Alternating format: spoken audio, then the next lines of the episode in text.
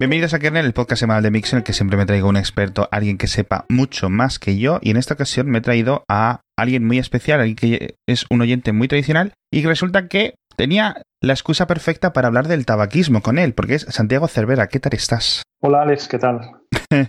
Santiago me acaba de soplar por aquí que es licenciado en medicina y que además de ser, tener toda esta especialización, trabaja en innovación tecnológica. Y trabajabas también para el gobierno de España en... No, eh, con, eh, suelo colaborar con el Comité Nacional de Prevención del Tabaquismo, que es una organización de organizaciones eh, sobre todo son sociedades científicas, bueno, pues que de alguna manera están concernidas por el tema del tabaco, ¿no? Y entonces llevan ya unos años trabajando y bueno, digamos que es un, grupo de reflexión profesional y de promoción de políticas activas sobre el tabaco que, bueno, pues yo creo que funciona bastante bien. es que me tiró un montón de tiempo buscando un experto y resulta que lo tenía delante. Entonces, Santiago, primera pregunta, y yo creo que muy obvia, ¿vale? Vamos a intentar tirar del hilo a partir de ahí. Y sé que no me vas a saber dar una respuesta, o es, no lo sé si me la vas a poder dar, pero ¿es mejor vapear que fumar? Bueno, es un tema muy controvertido, y yo creo que es lo que justifica precisamente que estemos aquí hablando. Eh, primero, es controvertido porque tenemos pocos años de experiencia sobre los efectos del vapeo en la salud. Eh, sí que hay algunas cosas que sabemos eh, de forma evidente. Una, eh, vapear supone someterse a una adicción a la nicotina muy similar a la del tabaco. De hecho, el principio de uso es exactamente el mismo. En segundo lugar, el cigarrillo electrónico y el vapeo en general sí que se ha acreditado que tiene una relación directa con grupos de patologías similares a los que produce el tabaco convencional. Vale. Fundamentalmente cardiovascular, esto está establecido desde hace ya tiempo, y cada vez más hay evidencia de que también tiene que ver con eh, cáncer. Aunque en el caso del cáncer, pues lógicamente los estudios tienen que tener mayor proyección temporal. Es decir, esto no se puede saber de la noche a la mañana porque son procesos, eh, digamos, de enfermedad eh, mucho más prolongados en el tiempo. Y lo que sí sabemos es que últimamente se están produciendo además pues, unas eh, situaciones un tanto inexplicables para muchos científicos y muchos médicos, que son casos, digamos, agudos, incluso casos que han conducido a la muerte por utilización de cigarrillo electrónico y vapeadores, y que, pues, de alguna forma, están poniendo una alerta adicional sobre eh, el uso de este tipo de dispositivos. Vale, entonces, decías lo de la adicción a la nicotina. ¿Hay cápsulas sin nicotina?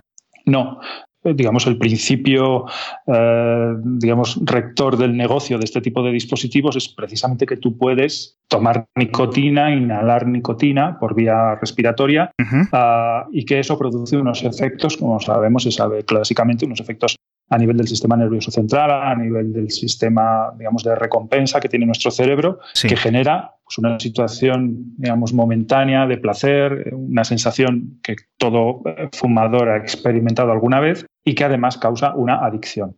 Entonces, este es el proceso esencial del cigarrillo electrónico que es idéntico al del tabaco convencional, por así decir. Es la nicotina. Por ejemplo, en el tabaco convencional pues se sabe que lo que inhalas eh, agrega pues, más de 3.000 sustancias distintas, pero lo que es adictivo, lo único que es adictivo es la nicotina. La nicotina es un eh, compuesto que está muy presente en la hoja del tabaco y este es el principio, digamos, que generó pues, la adicción al tabaco y que es lo que ahora mismo se está trasladando a estas nuevas formas de consumo. Es decir, no es como, por ejemplo, yo siendo totalmente ajeno a este mercado, Em, no es como, por ejemplo, las cachimbas, que las cachimbas fumas diferentes aromas, por decirlo así. Es decir, los metes en el pulmón. Sí, no sé exactamente qué otro tipo de compuestos hay, pero es un proceso, digamos, eh, diferente. Vale. Como, como comento, es, digamos, el, el, elemento adictivo del fumar que se ha trasladado a esta nueva modalidad a través de estos dispositivos electrónicos. Exacto. Entonces, la principal ventaja, la principal, digamos, reclamo del marketing de las empresas que fabrican estos dispositivos es que si, tienes, si eres un fumador tradicional de cigarrillos tradicionales, este tipo de dispositivos te ayudan a dejar de fumar. ¿Esto es así? Bueno, mm, lo que se dice más habitualmente es que eh, genera menos daño. Es decir, que como estás solamente inhalando nicotina, aunque ahora sabemos que también entran otro tipo de compuestos en juego y precisamente estas muertes súbitas de las que hablábamos anteriormente, pues parece que tienen relación con algún otro componente que ahora mismo se desconoce, pero como tú estás inhalando, eh, digamos, una nicotina eh, más limpia, en tanto que proviene de un determinado producto químico que no agrega todos estos otros eh, productos de la combustión que vienen del tabaco, pues realmente parece que te estás exponiendo a un riesgo menor. Tampoco hay alquitrán, por ejemplo, ¿no? Tampoco hay alquitrán. Eh, a ver, en el tabaco, efectivamente, en el tabaco tradicional, además de nicotina, hay un montón de cosas que, son las que, bueno, pues tienen un efecto, por ejemplo, de producción de cáncer, etcétera, pues enormemente relevante, ¿no?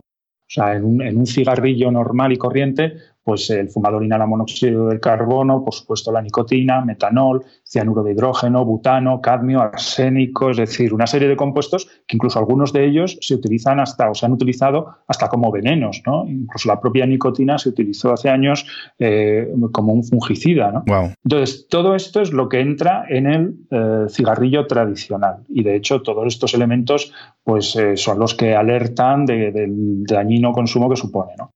Ahora lo que ocurre es que en los líquidos que se disponen en las cápsulas que se utilizan en los cigarrillos electrónicos, pues sí sabemos que hay nicotina, además en unos porcentajes que eso sí que están de alguna forma regulados, es decir, se tienen que declarar, se sabe qué porcentaje de nicotina tienen, pero lo que no se sabe es qué otro tipo de compuestos se incorporan y que algunos de ellos pueden efectivamente tener un efecto muy dañino. La nicotina sí que es por sí dañina sobre el sistema cardiovascular. Eso también se sabe, con lo cual ya de por sí ah, Sí, ya de por sí esto sería, digamos, un daño directo, un daño objetivo, ¿no? O sea, no solo tiene un efecto en el sistema nervioso, sino aparte en el cardiovascular.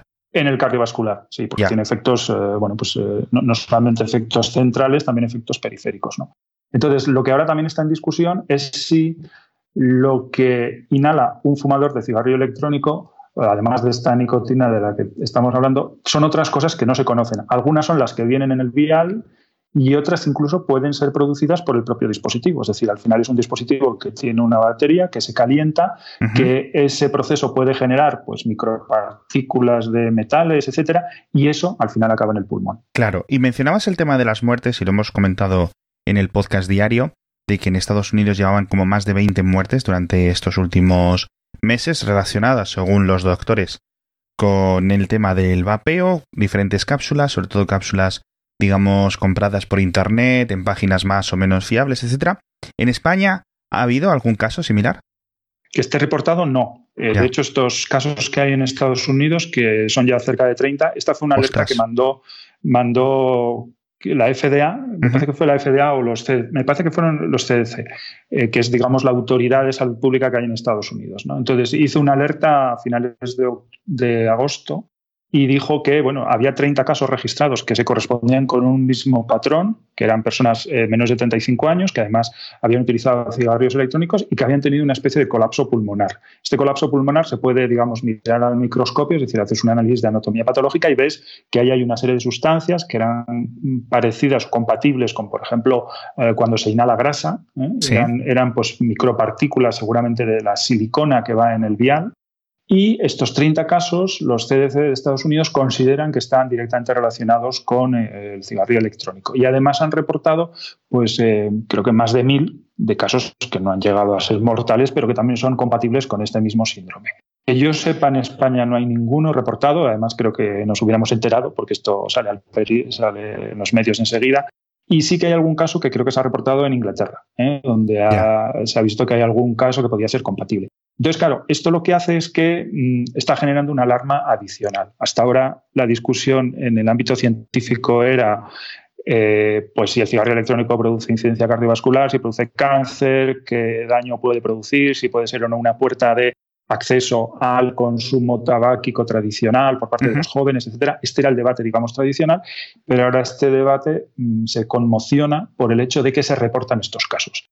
Los CDC en Estados Unidos son unas organizaciones, como digo, de salud pública que se presumen objetivas, ¿eh? es decir, son, no, dependen del poder político, eh, tienen una consideración, digamos, analítica, epidemiológica, profesional enorme y eh, bueno, pues parece que estamos ante un fenómeno que no conocíamos, que está relacionado directamente con el cigarrillo electrónico y que puede traer consecuencias ya de tipo regulatorio, etcétera, pues más adelante. Exacto. Entonces, en Estados Unidos, depende de los estados y tal, pero creo que, por ejemplo, marcas como Juul han dejado de vender todos los las cápsulas, digamos, con estos líquidos de sabores, que si frutas, mango, no sé cuáles hay, y han dejado los que saben, por decirlo así, a tabaco tradicional, mentolado, etcétera. Eso, en principio, para evitar este eh, mecanismo extra que atrae, sobre todo, parece ser a la gente más joven, ¿no? A gente que no ha fumado nunca tabaco tradicional y ve que sus colegas del instituto, sus colegas de la universidad, gente joven, etcétera, oye, pues están dándole al vapeo, en YouTube hay mil cosas y es relativamente popular entre los jóvenes, ¿no? De hecho, hay estadísticas de que vemos cómo aumenta el, el uso del, del, de las sustancias inhaladas. Pero sobre todo, me llama la atención el tema de que se estén utilizando para consumir, eh, pues no sé si cannabis o derivados del cannabis dentro de estas cápsulas. ¿Tiene que ver que sea cannabis con este tipo de enfermedades, estos casos agudos, estas muertes? Bueno, en algunos casos sí que se ha relacionado. Lo que pasa es que esto eh, supone luego hacer una especie de encuesta epidemiológica. Hay que ver exactamente qué cartuchos se han utilizado, etcétera, y bueno, pues es complejo. Ya. En Europa hay una regulación sobre eh, estos eh, cigarrillos electrónicos que impide agregar nada más que no sea, digamos, la nicotina más una base, que es la base, digamos, que, genera el vapor y que propende que se pueda inhalar. Sí. Es decir, no puedes meterle ni ningún derivado canábico, por supuesto que no, aparte que por otras regulaciones, ni tampoco le puedes meter, no sé, un estimulante o cafeína o cosas por el estilo. Eso en Europa, eso no se puede. En Estados Unidos lo que está ocurriendo es un fenómeno, como, como describías, primero, el impacto de Joule, ¿no? Es decir, Joule es una eh, total transgresión a, lo que era, pues, fin, una manera de considerar el consumo de nicotina. Eh, porque aparece, eh, bueno, ya sabemos, es una empresa de Silicon Valley y es una empresa que de repente alcanza un valor altísimo y que sobre todo ese valor altísimo lo alcanza, digamos, por dos circunstancias evidentes y una circunstancia no muy declarada. Las dos evidentes tienen que ver más con su marketing. El marketing de Joule es lo que comentabas, los sabores, es decir, mm, sabores a mango, sabor a tutti frutti, sabor a piña colada, sabor a manzana, esto hace que muchos jóvenes no sepan siquiera que estaban eh, inhalando algo que llevaba nicotina. Esto hay encuestas que, lo definen de una forma muy evidente. Y luego el otro elemento, digamos, formal o de marketing es pues que es como un USB, ¿no? Es un elemento hasta, limpio, ¿no? Toda esa parte, yo diría, sucia del tabaco, ¿no? pues está totalmente eliminado, incluso es más disimulable, es más, más cool en ese sentido. Sí, claro. Entonces, estos dos elementos es lo que han hecho de Jux, eh, perdón, de, de, Joule, eh, realmente un elemento tan transgresor dentro de esta industria. Y luego lo, que no está tan declarado es que ellos, eh, cuando ya se convierten en un unicornio y cuando alcanzan una valoración que llegó a ser hasta creo que 35 mil millones de dólares, eh, realmente lo que estaban contando a muchos inversores era que habían desarrollado una tecnología sobre los cristales de la nicotina que permitía, digamos, un efecto muchísimo más intenso. ¿no? Es decir, que habían desarrollado esa, tecnología para que la nicotina que se inhalaba con sus dispositivos, con los Joule, fuera más impactante.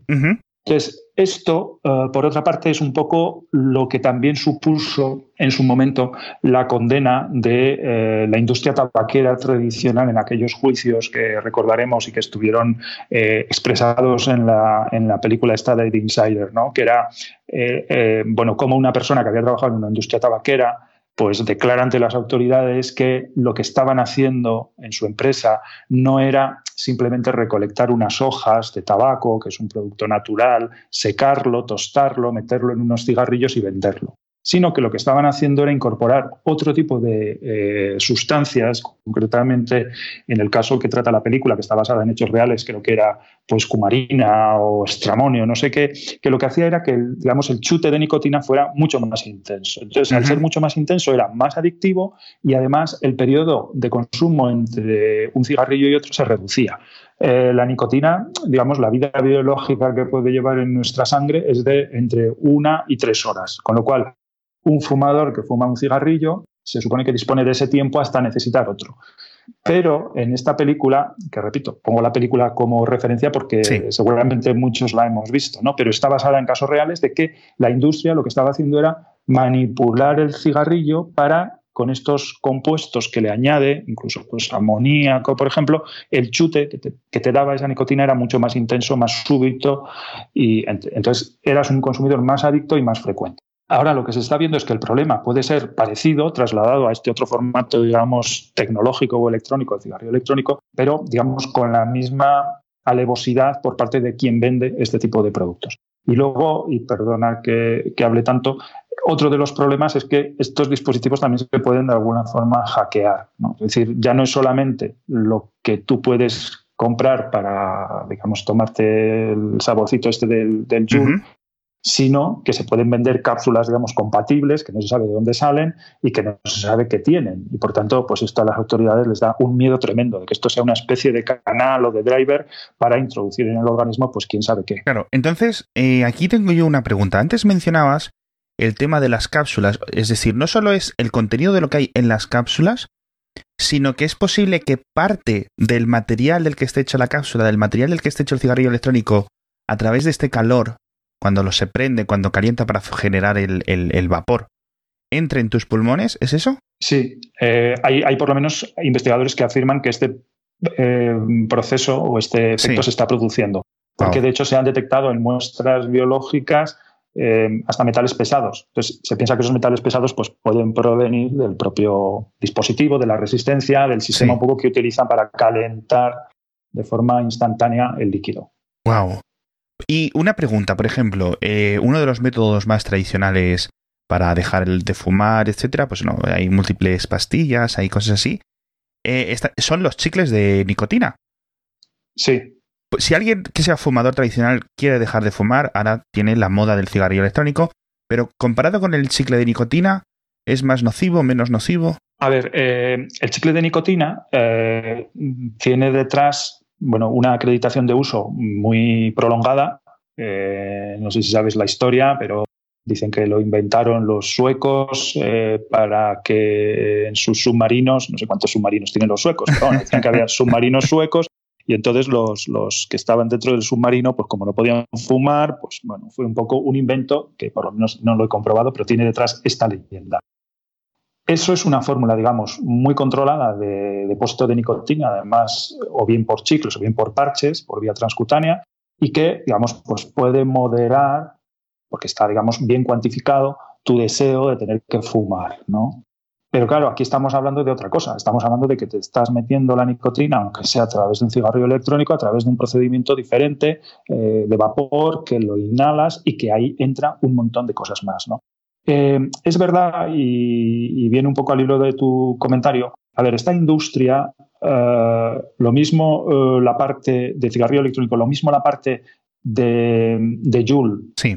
que digamos es, podríamos luego hablar a lo mejor, pero ha sido como un transgresor dentro de este mundo, ¿no? Incluso sí. Joule no era muy, muy bien visto por la industria tradicional. La industria tradicional del tabaco eh, toda ella, es todas las grandes compañías tabaqueras del mundo estaban evolucionando hacia estos nuevos productos porque se daban cuenta de que ya no tenían mucho recorrido más vendiendo eh, las cajetillas de tabaco eh, tradicionales, ¿no? Porque se daban cuenta de que eso estaba cada vez más penalizado y que ese era, digamos, un área de negocio que tarde o temprano iba, a iba a tener que terminar. Y estamos hablando de la salud de nuestros pulmones, pero también deberíamos hablar de lo que nos propone el patrocinador de Kernel de esta semana, que es la salud de las redes locales de tu negocio, de la información más básica que todos tus empleados tienen acceso para que lo hagan de forma privada, para que lo hagan de forma totalmente, casi que diría pura. Se llama Wifender y lo que te propone es a todas las pymes un router que no lo tienes que pagar, solo pagas una cuota que es especial para los oyentes de kernel, 12 euros y medio al mes, ellos te envían el router, tú quitas el tuyo, pones este y te genera una clave y un usuario para cada dispositivo, para los móviles, para las tabletas, para los ordenadores, para la impresora, cada uno de estos elementos va a estar aislado y se va a conectar de forma inalámbrica completamente separado del resto. Olvídate de compartir la clave en un papel para todos los empleados. Todo eso ya se acabó. Funciona muy bien, es el mismo nivel de prestaciones que tienen las grandes empresas en sus redes inalámbricas y al alcance de cualquier empresa. Digo, por 12 euros y medio al mes es una oferta increíble. Entras en wifender.es o entras en el enlace que te dejo en las notas del episodio porque esto, sinceramente, va a revolucionar tu negocio. Sí, es cierto que lo que es el tabaco, desde mi perspectiva un poco, ¿no? Como observador de la sociedad, que todos somos un poco, hemos visto cómo, eh, al menos en las sociedades occidentales, ha caído su uso progresivamente, sobre todo en generaciones más jóvenes, y las compañías tabacaleras hicieron una cosa que a mí me pareció un poco raro, era uno, auparse al feminismo, en cierto sentido, ¿no? El feminismo capitalista, es decir, y un montón de mujeres empezaron a fumar cuando antes no lo hacían, es decir, adquirieron uno de los hábitos malos de los hombres, y por otra parte se fueron a sociedades en desarrollo eh, y centraron un montón de sus ventas en África, por ejemplo, ¿no? Sí, es justo así. Eh, con algunas salvedades. O sea, por ejemplo, ahora en las últimas encuestas que hay en España, eh, ha, salido ya una alarma porque, bueno, se sabe que en España se han hecho leyes, se sigue avanzando en este tema, pero en la última encuesta nacional de salud que se hizo, el tema del tabaquismo repuntaba y repuntaba fundamentalmente por población femenina. ¿eh? Entonces, esto, esto. También te digo una cosa, Alex, esto tiene mucho que ver, pues, un poco con el planteamiento, eh, digamos, social en torno al igualitarismo, ¿no? Claro. Por ejemplo, en Dinamarca ya desde hace muchos años, muchos, muchos años, la tasa de fumadores y la tasa de fumadoras es idéntica. Y eso trae como consecuencia que en Dinamarca, por ejemplo, la incidencia de cáncer de pulmón entre hombres y mujeres es igual, la misma. Exacto. Cosa, cosa que en España, por ejemplo, no ocurre. Entonces, ¿por qué? Pues porque en Dinamarca, pues bueno, pues por su propia cultura y cultura política, todas estas políticas igualitaristas llevan ya un recorrido de muchas más décadas y entonces esto también ha repercutido, digamos, en este efecto negativo. ¿no? Exacto. El, caso es que todas las grandes compañías eh, multinacionales del tabaco del mundo eh, estaban todas virando hacia el tema de eh, cambiar modelo de negocio, el cigarrillo electrónico o lo que ellos llaman, digamos, fórmulas de consumo, creo que le llaman menos impactantes o con menos riesgo potencial. Entonces, estaban orientadas hacia dos elementos fundamentales. Uno es el cigarrillo electrónico del que estamos hablando, o el vapeo, bueno, viene a ser más o menos lo mismo, aunque sea con un formato un poco diferente.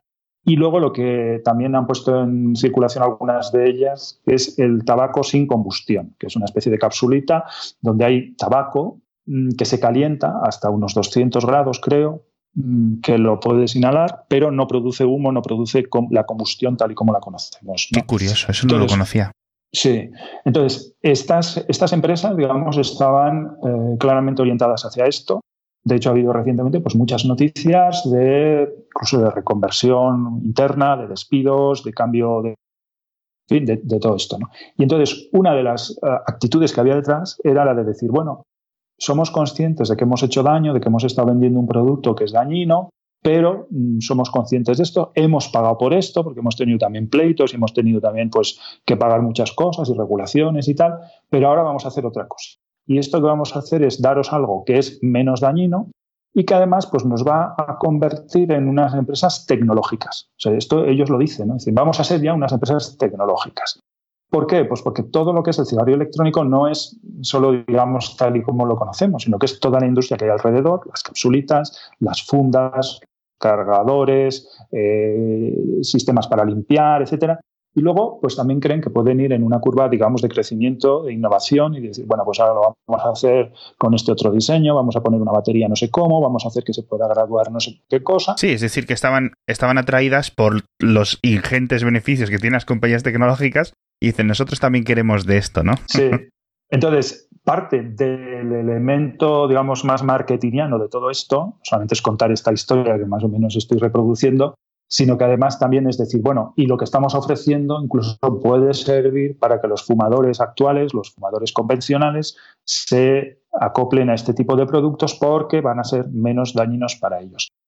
En esto, por cierto, coinciden eh, con Joule. O sea, Joule ha sido como una especie de disruptor. Eh, estaba muy mal visto por todas estas grandes tabaqueras, porque además pensaban que los de Joule iban a ir como a saco y que iban a cargarse, digamos, este modelo de evolución de las propias tabaqueras hacia, la, hacia el cigarrillo electrónico. De hecho, mm, si, sigues un poco pues, lo que comentan representantes o líderes de la industria tabaquera tradicional respecto de Juul, pues es muy negativo, como diciendo, oye, estos tipos que aparecen aquí, que están saliendo de Silicon Valley, que se han forrado porque que han subido. O sea, Joule ha llegado a valer, eh, ahora ha bajado algo, ¿no? Pero Joule ha llegado a valer, eh, pues eso, 35 mil millones de dólares, que es lo que vale Telefónica. O sea, la empresa tecnológica de España de toda la vida y en no sé cuántos países, la super Telefónica con 120 mil empleados, pues valía en bolsa lo mismo que llegó a valer eh, Joule.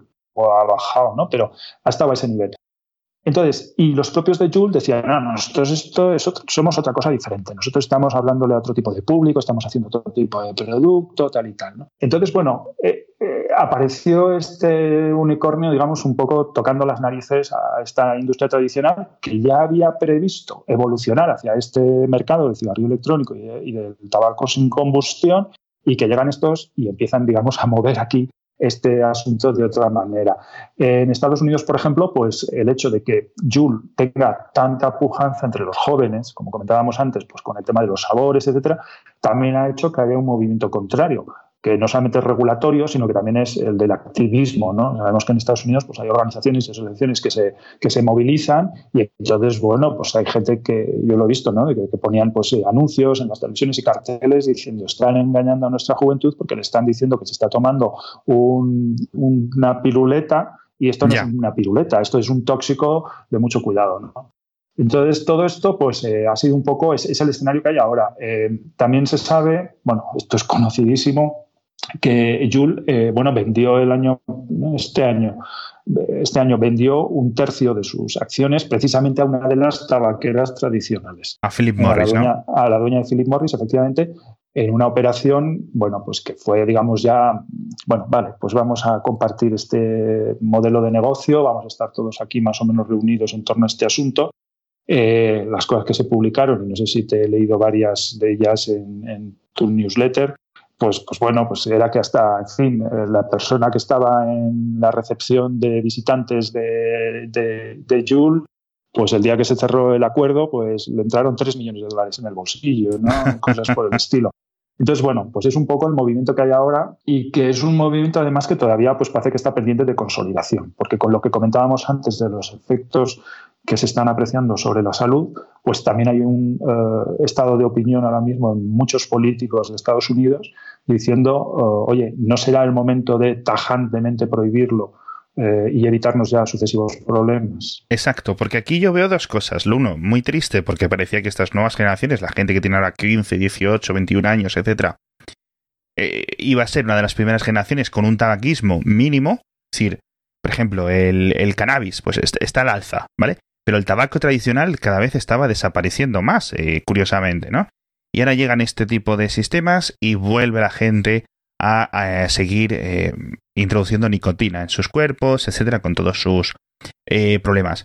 Por otra parte, los políticos mm, les gusta mucho dar palos a la industria tabacalera, es como una industria que es popular, darle palos, en cierto sentido, con mucha razón, porque es un gran problema a nivel de salud para las poblaciones.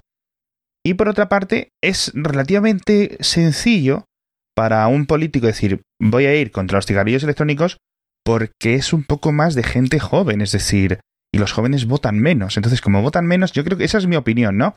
Entonces, por una parte, yo estoy súper a favor de que todo este tipo de cosas se prohíban, por otra parte, yo pienso, ¿y quién soy yo para decirle a la gente lo que puede meterse y no meterse en el cuerpo, ¿no? Sin yo ser un fumador, ¿no? ¿Tú qué piensas? Sí, bueno, es, así, es un tema, digamos, de discusión eterna, ¿no? Entre claro. si la regulación la vas a hacer más paternalista y dices, oye, no, no, es que no puedo dejar yo que la gente se enfrente a esto desde su propia libertad y entonces corto por lo sano. O eh, digo, por otra parte, que, bueno, pues que sí, que tenemos que, digamos, mirarlo desde otras coordenadas. Lo que sí que es cierto es que aquí hay dos elementos. A ver, en la regulación que se ha hecho tradicionalmente frente al trabajo tradicional, eh, digamos, había, por ejemplo, dos elementos que aquí también entran en juego. Uno, lo que comentabas de los jóvenes. Se sabe positivamente desde hace mucho tiempo que si tú evitas que un joven fume hasta una determinada edad, no sé exactamente cuál era esa edad, pero si llegas hasta una determinada edad sin haber fumado, probablemente no fumes nunca. Probablemente no fumes nunca. Con lo cual, una de las estrategias sanitarias que están en todas las legislaciones avanzadas del mundo, entre ellas la española, es la de prevención en la edad de inicio. Entonces, ahora viene este mundo de, este otro tipo de consumos que trastoca por completo lo que había sido una línea estratégica frente al tabaco de siempre. Y además yo diría que positiva, ¿no? Porque lo mejor que puedes hacer seguramente es evitar que se llegue a consumir, pues porque sabes que a partir de un determinado nivel eh, de edad ya no vas a consumirlo, ¿no? Y luego aquí, Alex, hay otro tema que a veces es un poco eh, conflictivo, que es el tema fiscal. Es decir, esos estados que estaban diciendo es muy malo fumar, es muy malo fumar, es muy malo fumar, por otra parte se están beneficiando, y España es un ejemplo muy claro, de unos impuestos especiales, eh, que, graban el tabaco y que generan para las arcas públicas pues, miles de millones de ingresos fiscales todos los años. Entonces, mm, eh, aquí, por ejemplo, una de las cosas que no está establecida eh, cuando se habla de a ver si podemos equiparar la regulación del cigarrillo electrónico con el cigarrillo convencional o tradicional, es este tema, el tema de la fiscalidad. Eh, ¿Tú sabes cómo se impone la fiscalidad al tabaco? Pues se impone al peso. Es decir, ah es tantos cientos de euros o miles de euros, no sé cuánto es exactamente, por tonelada o por no sé qué. O sea, esto es. Y además sabiendo que hay, pues, digamos, un gravamen que se puede imponer en producción, es decir, donde se produce tabaco, pues, en España, por ejemplo, en la zona de Extremadura, lo que sea, pues ese tabaco en cuanto entra en el circuito comercial, al peso se le pone el impuesto.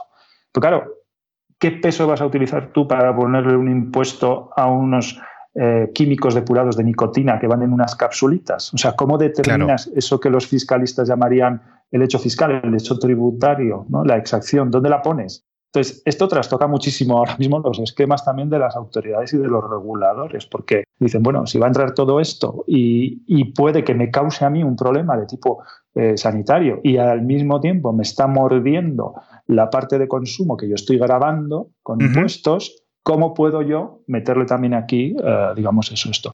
El tema de los impuestos es eh, interesante porque, aunque yo estoy convencido de que el Estado los impone simplemente por un afán recaudatorio, de hecho, yo, yo que trabajo estos temas he visto las gráficas de eficiencia en donde se dice, bueno, si subes hasta este límite, pues recaudas más, pero si grabas más, recaudas menos, ¿no? Eso yo lo he visto. Sí. Pero también es cierto que eh, los expertos mantienen que las políticas fiscales, eh, mm, digamos, se tienen que utilizar también de forma disuasoria. Por eso, por, ejemplo, en lo que hablábamos antes de lo de prevención de la edad de consumo, de inicio en el consumo, se sabe que los jóvenes, por encima de un determinado precio, no, no van a comprar tabaco porque no tienen poder adquisitivo. Por tanto, digamos, establecer fiscalmente unos precios mínimos ayudaría a que los jóvenes no entraran en el consumo. ¿no? Claro. Entonces, como ves, todo este tema que se basa efectivamente en una, digamos, pequeña disrupción tecnológica, que es el tema de, cómo inhalar nicotina a base de un dispositivo con una batería y una resistencia y, una, y un pequeño depósito, muy complicada esta tecnología, pero cómo esto está ahora mismo cambiando todos los esquemas preconcebidos, regulatorios, fiscales, sanitarios, etcétera, que había en relación con el tabaco. Pues con esto de los impuestos me quedo sorprendido, porque además yo soy de las que pensaba que claramente es decir, la gente que conozco que fuma, que cada vez es muy poco. Es decir, cuando yo era pequeño, cuando yo tenía 10 años, muchos familiares míos fumaban, pedías fumar en muchos sitios, ¿no? Ya no es en plan las prohibiciones, es que simplemente mucha más gente fumaba. Y ahora, 20 años después, muy poca gente fuma. Y a la gente a la que que fuma de mi entorno, de vez en cuando, cada X tiempo le, me da por preguntar, ¿y cuánto cuesta esta caja de tabaco, esta caja de cigarrillos? 5 eh, euros, tal. Esos son mil pesetas. Yo me acuerdo que costaban 200 pesetas y el producto es el mismo, sino incluso más barato, con lo cual entiendo que el resto es impuestos. Y me dejas muy curioso que eh, el gobierno no diga, bueno, pues en España sé que hay muchos países donde el tabaco cuesta más, pero utilizo el, el, caso de España como ejemplo. Me sorprende que la caja de cigarrillos no cueste, voy a inventarme un precio, 20 euros.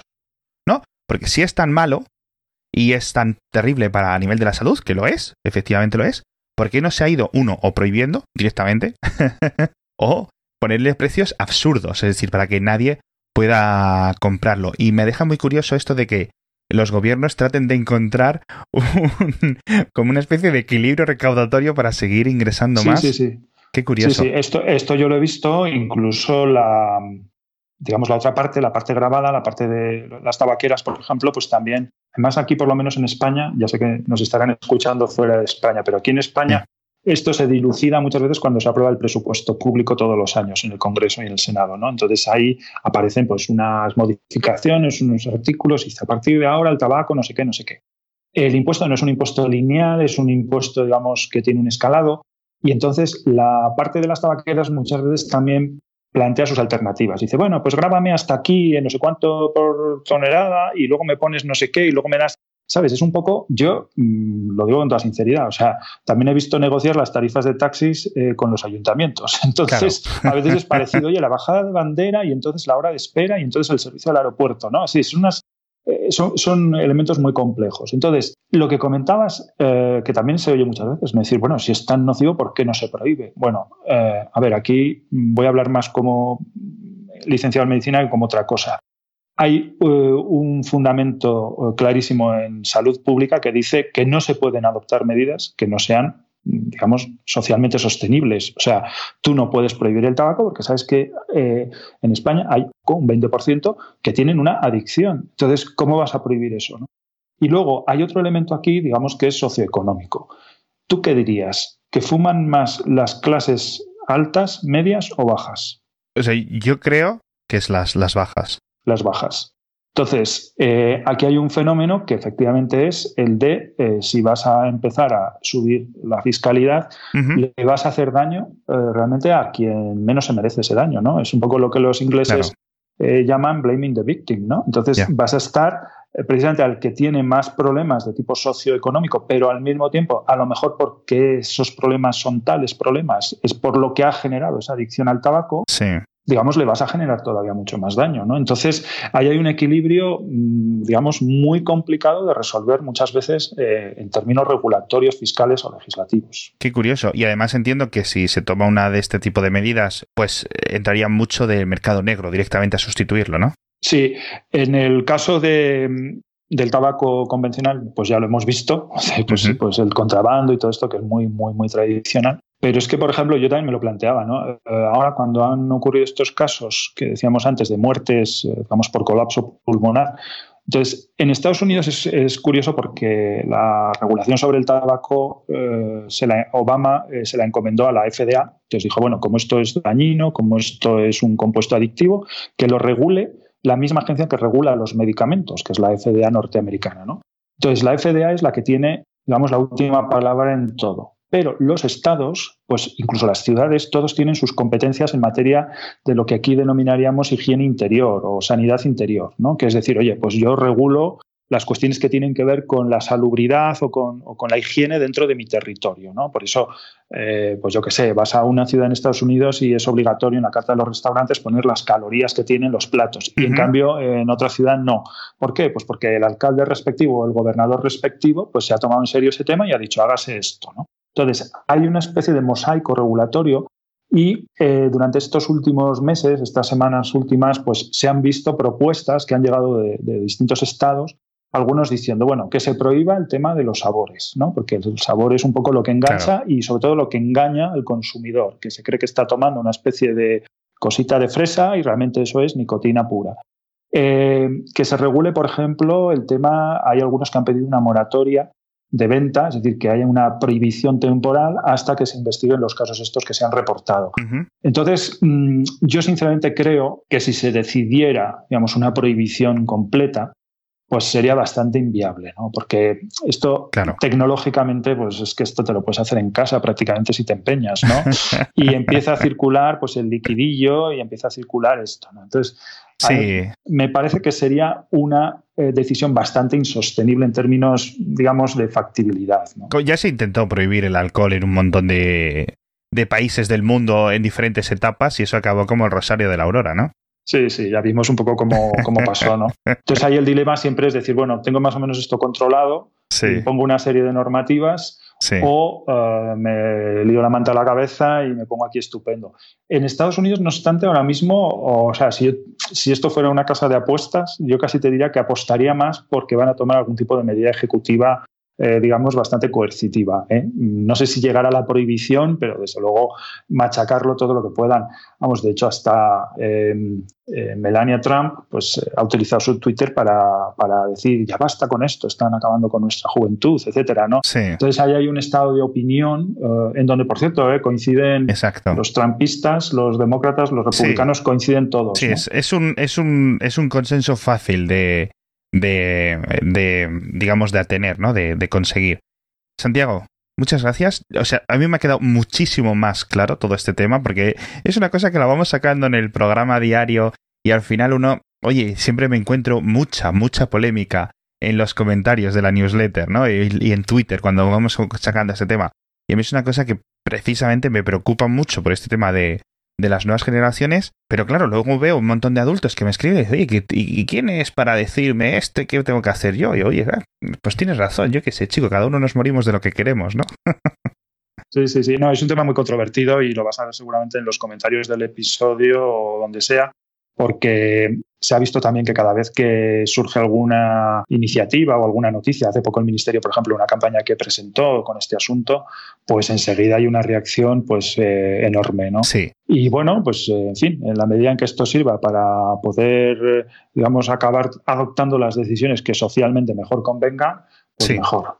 Sí, yo creo que esto va a acabar, o como por la ruta del tabaco, muchos impuestos, o por una ruta de la prohibición que yo no sé cómo va a acabar yendo, porque eh, al final esto de los cigarrillos electrónicos, las medidas que podamos tomar, como bien dices tú, nos puede salir por la culata. Muchas gracias, Santiago. Espero que a todos los oyentes os haya quedado mucho más claro. Si no, Santiago, ¿dónde pueden encontrarte en Twitter?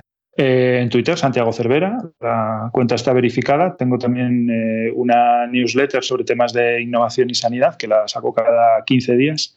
Y bueno, pues el tema este del cigarro electrónico, lógicamente, pues últimamente ocupa bastante espacio. Bueno, pues voy a dejar la newsletter de Santiago en las notas del episodio. Voy a intentar tratar todos los temas, todos los enlaces que pueda también en las notas. Muchísimas gracias de nuevo, Santiago, y nos vemos en la próxima semana.